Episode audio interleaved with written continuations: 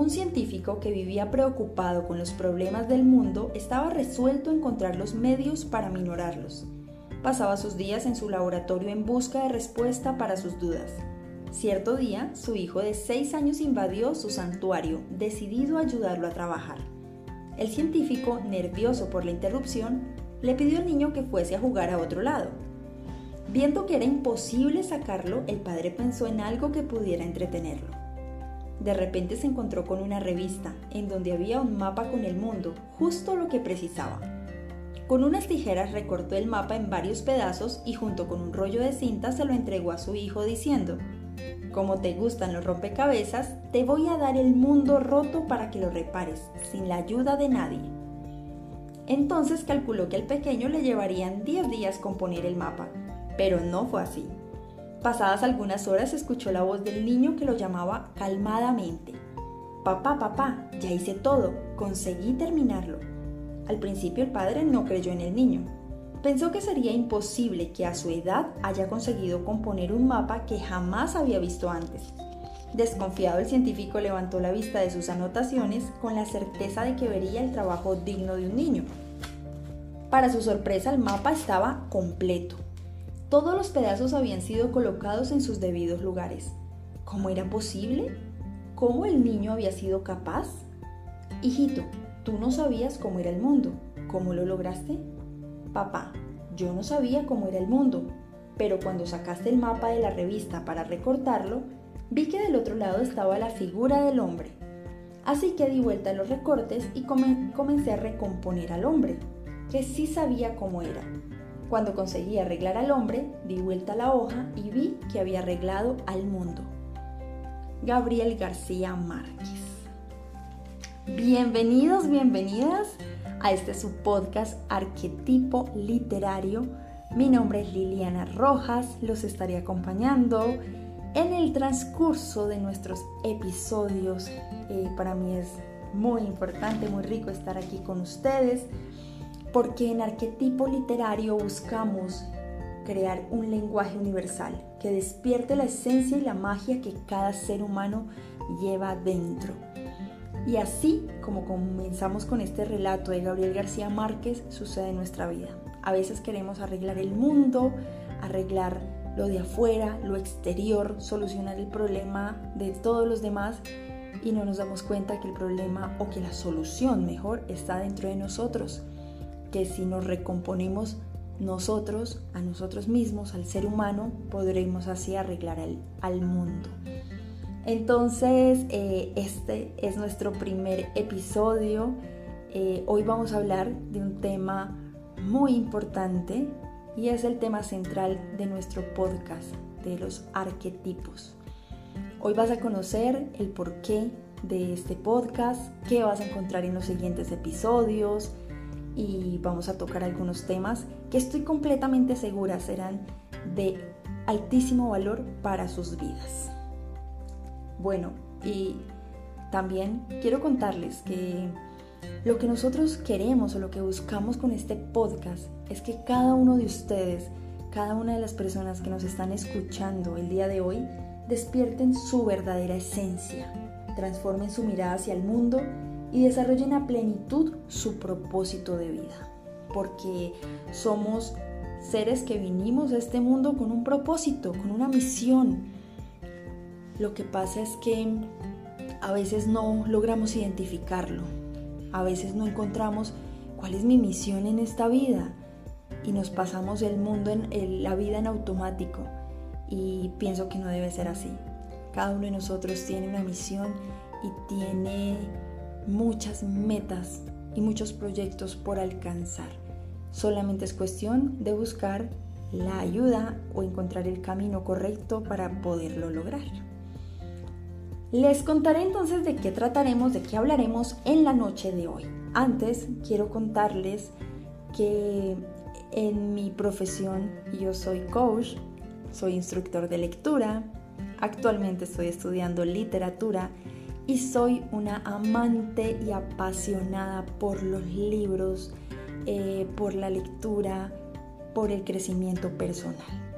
y es por eso que para mí es un honor acompañarles en estos espacios en los cuales vamos a tener invitados especiales, vamos a hablar de diferentes temas de crecimiento personal, cómo cada una de las personas que nos van a acompañar han logrado superar sus retos, sus pruebas de vida y han alcanzado ese propósito y esas metas que tenían planteadas. También vamos a hablar de temas de coaching, vamos a hablar de tarot, vamos a hablar de libros y bueno, les voy a contar cuál es el tema específicamente de la noche de hoy. Y es una mirada arquetípica. Una mirada arquetípica y lo vamos a abordar desde tres puntos de vista. El primer punto de vista es el interno, el ser humano, el comportamiento del ser humano. El segundo punto de vista es externo, los diferentes personajes y estilos de vida arquetípicos. Y el tercer punto de vista es el método. Vamos a ver cuál es ese puente que conecta los dos, las dos miradas anteriores, es decir, lo interno y lo externo. Y vamos a tomarlo desde el psicotarot. Entonces, sin más preámbulos, vamos a comenzar con el contenido del el día de hoy.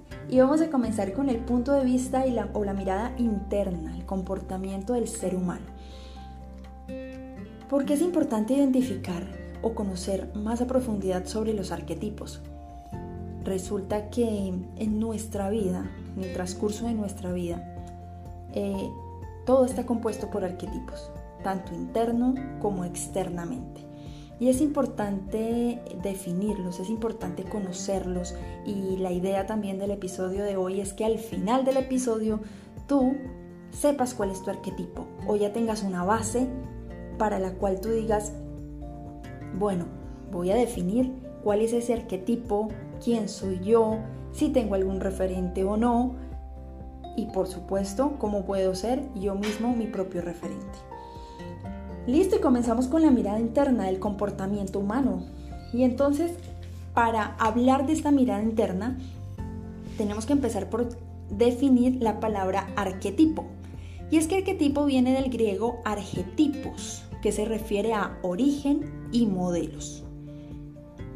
Es decir, que lo podríamos definir como un prototipo, un modelo ejemplar, ya sea físico o simbólico, como algo que queremos imitar o semejar. Tenemos aquí un concepto según el psicoanalista Carl Jung. Jung nos indicaba que los arquetipos son patrones de conducta universales, los cuales construyen nuestro inconsciente colectivo. Algo que de repente ya hemos escuchado antes y es el inconsciente colectivo. Pero ¿cómo se forma este inconsciente colectivo?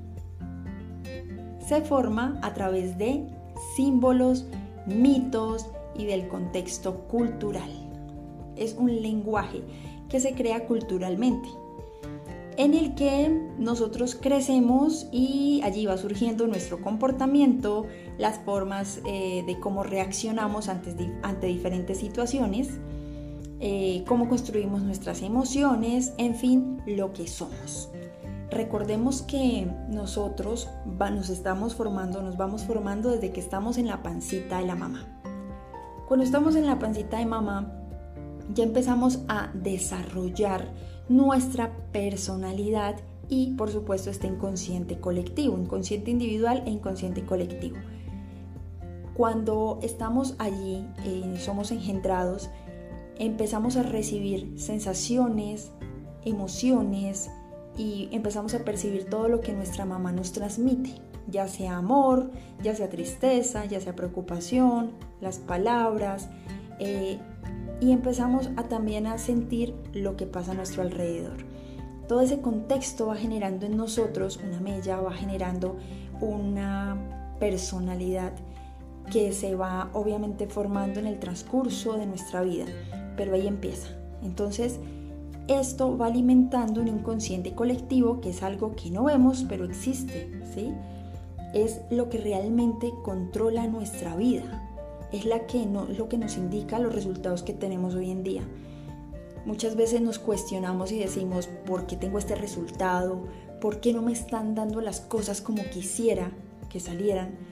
y es que el inconsciente colectivo está programado para que actuemos, pensemos o sintamos de una forma que tal vez ni nos damos cuenta, pero que es el producto o la responsable mejor de los resultados que tenemos hoy en día. Por eso es importante empezar a volverlo consciente para así generar los cambios y ajustar esas tuerquitas que necesitamos corregir y poder avanzar en nuestro proceso de vida y en nuestras, en nuestras metas y proyectos. Bueno, y entonces, aquí también volviendo a lo que nos decía Carl Jung, él decía que eh, como arquetipos tenemos algunas, algunos factores que son persona, la persona que es una máscara, es decir, cómo nosotros nos proyectamos o nos presentamos ante el mundo, la imagen que proyectamos, el animus o anima, que viene siendo esa energía femenina y masculina que reside dentro de cada persona, porque independientemente que seamos mujeres u hombres, dentro de cada uno existen las dos energías. La sombra, que es esa parte que no queremos que se sepa, que se revele, es esa parte secreta que también puede ser inconsciente pero que está dentro de nosotros. Y por supuesto arquetipos como el padre y la madre. En sí, Carl Jung definió 12 arquetipos, de los cuales vamos a hablar un poco más más adelante. Bueno, y también tomando la mirada interna, hay que hablar del arquetipo femenino, el arquetipo de la mujer. Nosotras las mujeres existe un proceso cíclico que vivimos cada mes. Y cada mes pasamos por cuatro arquetipos, que son bruja, doncella, madre y hechicera. Estos cuatro arquetipos están conectados con las fases de la luna, por lo cual hablamos de un ciclo lunar. Este será también un tema en el que profundizaremos en alguno de nuestros episodios donde hablaremos con más detalle cómo estos arquetipos, cómo estas fases influyen en nuestro desarrollo, eh, en, nuestra, nuestro progreso familiar, económico, personal, laboral, etcétera, etcétera, cómo cada fase tiene una, un efecto mágico o especial para lograr lo que queremos lograr, eh, qué fases son recomendables, qué fases no. Luego lo profundizaremos, pero sí quiero dejarles eh, la recomendación de un libro que habla a profundidad sobre este tema, que me encanta personalmente, y es de Miranda Gray. El libro se llama Luna Roja y les va a explicar muy bien sobre estos arquetipos y sobre cómo podemos utilizarlos a nuestro favor para que nos ayuden en nuestro progreso. Bueno, y pasando de esta mirada interna, vamos a irnos a la mirada externa. Diferentes personajes y estilos de vida, porque resulta que los arquetipos también están afuera, ¿sí? Ya hablamos de los arquetipos internos, ahora vamos a tocar los arquetipos externos. Y dentro de los arquetipos externos encontramos diferentes personajes que adoptan distintas personalidades y los vemos reflejados en historias, como por ejemplo en historias literarias, en cine, en televisión, etcétera, etcétera. Aquí es donde retomamos los dos arquetipos de los que hablábamos de Jung. Los voy a nombrar apenas. Los arquetipos que Jung definió son inocente, protector, amigo, creador, rebelde, gobernante, bromista o bufón, explorador, amante, héroe, mago y sabio. Estos dos arquetipos se han utilizado tanto para la industria literaria, de cine, como de marketing eh, y muchas otras. Vamos a dar algunos ejemplos. En las historias, en libros o en películas, en cine, estos arquetipos siempre están presentes encontramos los héroes, ¿cierto? Ejemplo, Batman, Spider-Man, eh, Ulises, Hércules, son héroes que representan este arquetipo. También encontramos inocentes como Blancanieves, los cuentos de hadas, de brujas, y en, este, en esta parte, en estas historias también se ve muy reflejado los arquetipos femeninos de los que hablábamos hace un momento. La bruja, la madre, la doncella, la hechicera están bien representados y capturan nuestra atención. Otro ejemplo que podríamos traer aquí a colación es la saga de Harry Potter, muy leída. y es que Harry Potter viene siendo el, el, héroe.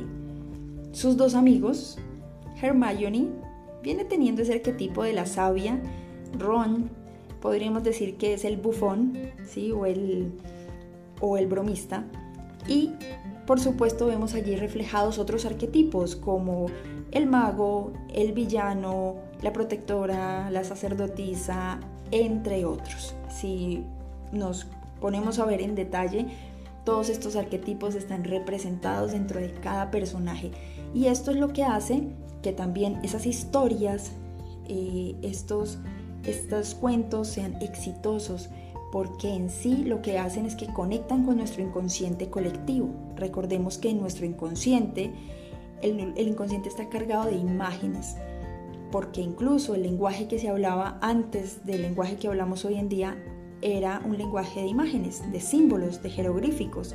Por eso encontramos en aquellas cuevas históricas el legado o, o el lenguaje que dejaron nuestros ancestros y es a través de símbolos. Estos arquetipos, dos arquetipos, también son muy utilizados en la parte del marketing, en la parte comercial. Aquí es donde encontramos las love mark, o sea, las marcas con las cuales nos identificamos y generamos incluso una conexión emocional. Y eso es precisamente lo que buscan estas grandes marcas. Transmitirnos sus valores, sus principios y que nos sintamos tan identificados con ellas que al final pues casi que nos casamos con esas marcas, ¿cierto? Acá podemos dar algunos ejemplos, marcas inocentes como Disney, eh, una marca rebelde como las motos, la Harley Davidson, eh, el héroe como Nike o el creador como Apple, entre otras. Cada marca tiene una identidad y por supuesto eso es lo que también nos conecta y hace que nos enamoremos de ellas. Y también tenemos que ver estos arquetipos como estilo de vida y como moda. Acá encontramos personajes o referentes que generan en nuestra vida una fuente de inspiración. Son aquellas personas a las cuales queremos modelar, queremos eh, seguir, ¿sí? Porque además de, inspirarnos también nos transmiten una energía especial. Son esas personas que al verlas o al escucharlas eh, sentimos ese empoderamiento y nos transmiten esa energía y, e incluso nos suben el ánimo, ¿sí? Eso, eso sucede muy a menudo y es que podemos seguir famosos, artistas, deportistas, incluso personas de, nuestro, de nuestra vida cercana, de nuestro diario vivir, personajes de un libro, gurús de un tema, dios o diosas del Olimpo. Bueno, hay infinidad de personajes, de representaciones que pueden hacer en nosotros un estilo de vida diferente, que nos pueden incluso dar una guía o una pauta en nuestra moda, en cómo vestirnos, en cómo maquillarnos, en el caso de las mujeres, etc. Siempre teniendo en cuenta que estos arquetipos deben ser eh, nada más un referente, mas no deben invadir nunca nuestra personalidad y nuestra originalidad. No debemos caer en ese error en el que nuestra vida dependa de un referente, de una persona, de un prototipo, de un amor platónico y, dejemos de vivir nuestra propia existencia. Jamás. Aquí lo estamos hablando desde el punto de vista de un referente nada más. También es muy importante que tengamos en cuenta que los arquetipos cambian según nuestra etapa de vida, nuestro ciclo, momento, rol, edad, porque el ser humano tiene ciclos, etapas por las cuales atravesamos. Generalmente lo, lo vemos desde los 7, 7, o sea, el número 7 7 años, a los 14 años, a los 21 años, a los 30 años y así. Generalmente, ¿sí? científicamente se ha investigado que esas etapas se pueden dividir así en una escala de 7 años. Eh, yo les voy a dar un ejemplo personal, un ejemplo retomando los arquetipos de mi vida. Eh, podría contarles que cuando yo tenía 7 años, alrededor de 7 años, que eso fue ayer, yo estaba en ese momento con un arquetipo como Sailor Moon. Yo veía Sailor Moon con el poder del crisma lunar, actívate. Y para mí eso era empoderamiento, era querer ser como ella, pues desde la inocencia, ¿no? desde esa fantasía pues de niña. A la edad de los 14 años aproximadamente ya fue cambiando mi, mi arquetipo, ya no era Sailor Moon, sino eran cantantes que influían en mi vida, algo así como una Avril Lavigne o una Amy Lee de Evans o RBD, que yo buscaba ese prototipo de la chica rebelde, la chica segura de sí misma, la chica poderosa, eh, que pues tenía obviamente un estilo, una forma de vestir original, auténtico, diferente, y bueno, ese era mi referente de ese momento. Más o menos a los 21 años ya fui cambiando de referente y yo creo que muchos aquí han leído esta saga o han visto esta, esas sus películas. Y eh, yo me sentía una Bella Swan de Crepúsculo. No solamente porque quería que llegara ese vampiro a rescatarme de la realidad, sino también porque me sentía un poco retraída, me sentía perdida de la vida, sentía que pertenecía por allá a otro, a otro estilo de vida y, y estaba en ese proceso, entonces pues me identifiqué en su momento con este personaje. Hoy en día, ya sobre los 30 años, ha cambiado mi perspectiva, mi arquetipo. Y hoy estoy en ese proceso de reencontrarme con mi arquetipo femenino, con la bruja, con ese reencuentro de mi mujer ancestral, incluso, ¿por qué no decirlo?, con una Atenea, con esa búsqueda de la sabiduría y de la acción, de la inteligencia, la prudencia, la estrategia, con los ojos de la lechuza, como la llamó Homero en la Iliada, eh, ya ha cambiado un poco mi perspectiva y así estoy completamente segura que cada uno de ustedes también han pasado por diferentes etapas, eh, hemos tenido diferentes referentes y hoy en día estamos en esa búsqueda, en, ese, en esa apertura de conciencia, en ese despertar, porque en sí estamos en la era del despertar y por eso queremos saber qué hay más allá. Bueno, y pasando a este tema, entramos a la tercera mirada, que es el, el psicotarot como método. Entonces aquí podemos nosotros eh, hablar un poquito del tarot, ya luego en otros episodios vamos a profundizar un poco más, vamos a hacer algunas sesiones, y es que el tarot contiene 78 arcanos, esos arcanos vienen siendo símbolos, imágenes, situaciones, personas que están dentro de nuestro inconsciente representado sobre todo por los 22 arcanos mayores. El tarot es considerado como un lenguaje de símbolos, incluso así lo consideró Jung, aunque también es usado para la adivinación, en nuestras sesiones lo usaremos como un método de introspección, como una herramienta terapéutica que nos va a permitir comunicarnos con nuestro inconsciente y nos va a permitir identificar bloqueos y poder trabajar sobre ellos para avanzar en el cumplimiento pleno de nuestras metas, objetivos y de nuestro propósito de vida, por supuesto. Así que eh, el tarot viene siendo esa herramienta para poder conectarnos con nuestro inconsciente, identificar aquello que conscientemente no podemos ver y poder trabajar sobre ello. Es alguna de las herramientas otras que también estaremos trabajando y de las que estaremos hablando más adelante, hoy quería darles este pequeño abrebocas y contarles un poco de, de qué se trata este podcast, para qué está hecho y con qué finalidad está hecho. Eh, así que, bueno, eso ha sido todo. En esta ocasión los espero el próximo miércoles 7 de la noche hora Colombia para hablar de temas de interés, de otros temas de interés. Eh, espero sus comentarios, espero que sigan conectados con esta comunidad hermosa que estamos creando. Recuerden que cada uno de ustedes es un ser poderoso, que vinimos a este mundo con una gran misión. No vinimos únicamente a nacer, reproducirnos, eh, querer una pensión y morir. No. Venimos realmente con una misión, con un propósito, que si no lo hemos descubierto, para eso estamos acá, para ayudarles a descubrirlo. Y si ya lo descubrieron, pues vamos a obtener más herramientas para potencializarlo y para sacar nuestra mejor versión y lograr, por supuesto, esas metas y esos objetivos que tenemos ahí planteados.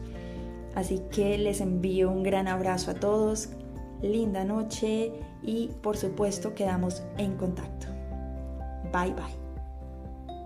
Bye.